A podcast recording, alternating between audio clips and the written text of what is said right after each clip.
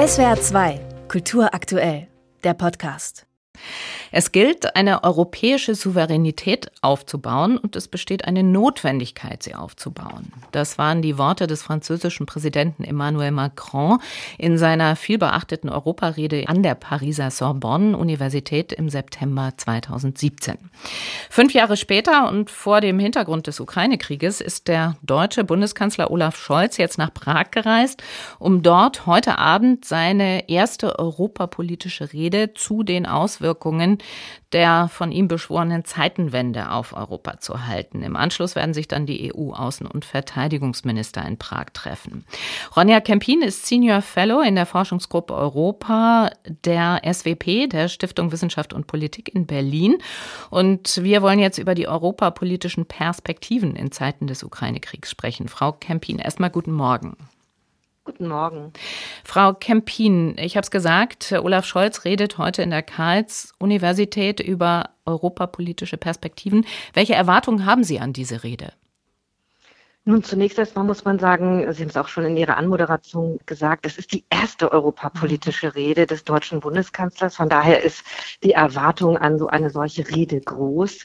Vielleicht erinnern Sie sich, als die Ampelkoalition im Dezember letzten Jahres äh, sich formiert hat, da hat sie einen Koalitionsvertrag geschmiedet, in dem Europa eine ganz, die Europäische Union eine ganz zentrale Rolle einnimmt. Man wollte einen Neubeginn, auch eine neue deutsche Europapolitik. Mhm.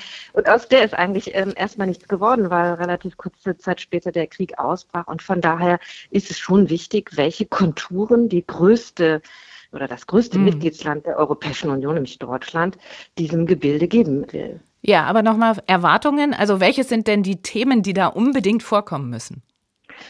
Ich denke, die europäische Souveränität ist ganz zentral. Das betrifft die Sicherheits- und Verteidigungspolitik, das betrifft aber eben auch die Industriepolitik, die Energiepolitik und wir sind ja immer noch unter Pandemiebedingungen auch die Frage, inwiefern kann Europa, die Europäische Union souveräner, eigenständiger im Bereich der Gesundheitspolitik, der Gesundheitsversorgung werden. Mhm.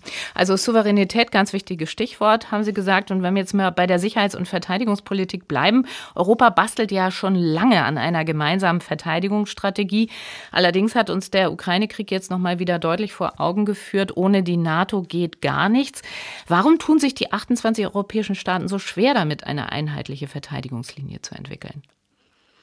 Also zunächst erstmal muss man tatsächlich sagen, die Europäische Union ist eigentlich ähm, von ihrer, aus ihrer Genese her tatsächlich keine Verteidigungs, mhm. äh, kein Verteidigungsbündnis, das ist tatsächlich die NATO, sondern ihre Kernaufgaben hat sie ganz lange immer im Verhindern von Krisen oder in der Bewältigung von Krisen gesehen. Von daher, ja, muss man ihr schon ernsthaft sozusagen attestieren, dass sie die Aufgaben der NATO nie hat übernehmen können und wollen. Was nicht entschuldigt, und das ist, glaube ich, der wichtigste Punkt, dass wir in der Europäischen Union als Mitgliedstaaten viel zu wenig Geld für Verteidigung ausgegeben haben über lange Jahre, aber vor allem ähm, uns immer noch den Luxus leisten, äh, national zu planen, national Geld für Rüstungsbeschaffung, Rüstungsplanung äh, auszugeben und da überhaupt nicht gemeinsam an einem Strang zu ziehen. Das heißt, äh, das Geld, äh, das wir ausgeben, geben wir nicht sinnvoll aus, hm. Ähm, denn wir kaufen viel zu teuer militärische Fähigkeiten ein.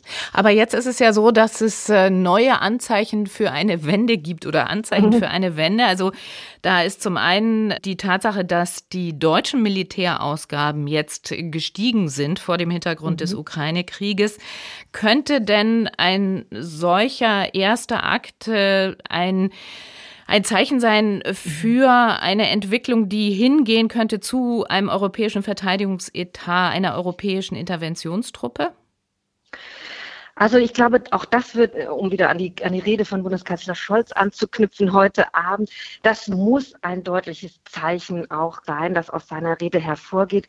Die Kritik ist im Ausland sehr laut an, an Deutschland zu sagen, Mensch, ihr gebt da diese 100 Milliarden Sondervermögen für die Bundeswehr aus. Das ist ja kein kleiner Betrag. Was haben wir davon? Was ist der europäische Mehrwert? Oder steckt ihr das alles zum Beispiel äh, nur in amerikanische äh, Waffensysteme? Und darauf hat Deutschland unter anderem noch keine Antwort gegeben. Es wäre aber, wie Sie es schon gesagt haben, sehr, sehr wichtig, dass da eine Signalwirkung ähm, von ausgeht und zu sagen, wir machen es jetzt besser. Also jetzt ist wirklich Zeitenwende auch nicht nur, dass wir mehr investieren, sondern dass wir eben auch mit unseren Partnern uns zusammensetzen, uns ernst machen, ernst machen dahingehend, was brauchen wir wirklich für mm. Fähigkeiten, wo können wir vielleicht den anderen unter die Arme greifen, wo aber können auch die anderen EU-Länder vielleicht Lücken auffangen, die in der deutschen äh, Fähigkeitsplanung eben bestehen und so dass dann daraus eben wirklich ein Mehrwert entsteht. Ja, ja. also die EU-Außen- und Verteidigungsminister treffen sich ja auch in Prag. Also das könnte auch da dann vielleicht auf der Tagesordnung stehen und es könnte vorangehen. Das wäre meine große äh, Hoffnung. Ich verfolge das schon sehr lange, muss ich Ihnen und Ihren Hörerinnen und Hörern gestehen. Und es gab schon viele Momente, wo wir gesagt haben, jetzt geht's los. Wir sind dann immer wieder doch etwas enttäuscht worden. Was durchbrochen werden muss, ist eben diese, dieses national, diese Kleinstaaterei, wenn Sie so wollen. Ja, mhm. Keiner möchte Souveränität in der Sicherheits- und Verteidigungspolitik abgeben.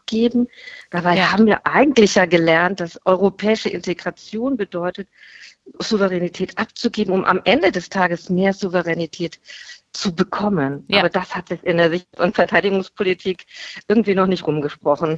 Ronja Kempin, Senior Fellow bei der SWP der Stiftung Wissenschaft und Politik in Berlin, über die europapolitische Rede von Olaf Scholz heute in Prag und die Erwartungen an diese Rede und das anschließende Treffen der EU-Verteidigungs- und Außenminister. Frau Kempin, danke für Ihre Zeit und einen guten Montag wünsche ich Ihnen.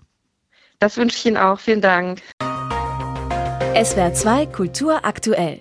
Überall, wo es Podcasts gibt.